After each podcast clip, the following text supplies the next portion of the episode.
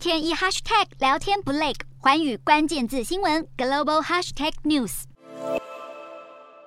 Omicron 病毒亚种 BA.4 和 BA.5 开始在法国全境扩散，暑假才刚开始，第七波疫情已经来势汹汹。七月第一周，法国确诊人数七天内增幅已经飙升到百分之五十七点八。尽管当局并没有打算重新恢复健康护照等限制令，但是呼吁民众别掉以轻心，避免暑假期间出现医疗饱和。也建议在大众运输等密闭小小空间内重新戴口罩，再度引发两极看法。耐人寻味的是，民调显示，如今有超过七成的受访者希望法国政府再次规定大众运输强制佩戴口罩。然而，符合第四剂疫苗接种资格的高风险和高龄族群，还有近六百万人尚未接种。此外，也有专家担忧，到了暑假，民众会把防疫规范抛诸脑后，使得九月和十月出现另一波更大的疫情。而在酷暑下，疫情也升温的还有日本。目前，日本四十七个都道府县已经有四十二个都府县确诊数不减反增，原因之一就是主流病毒株正在逐渐置换为传染力可能更强的 BA.5。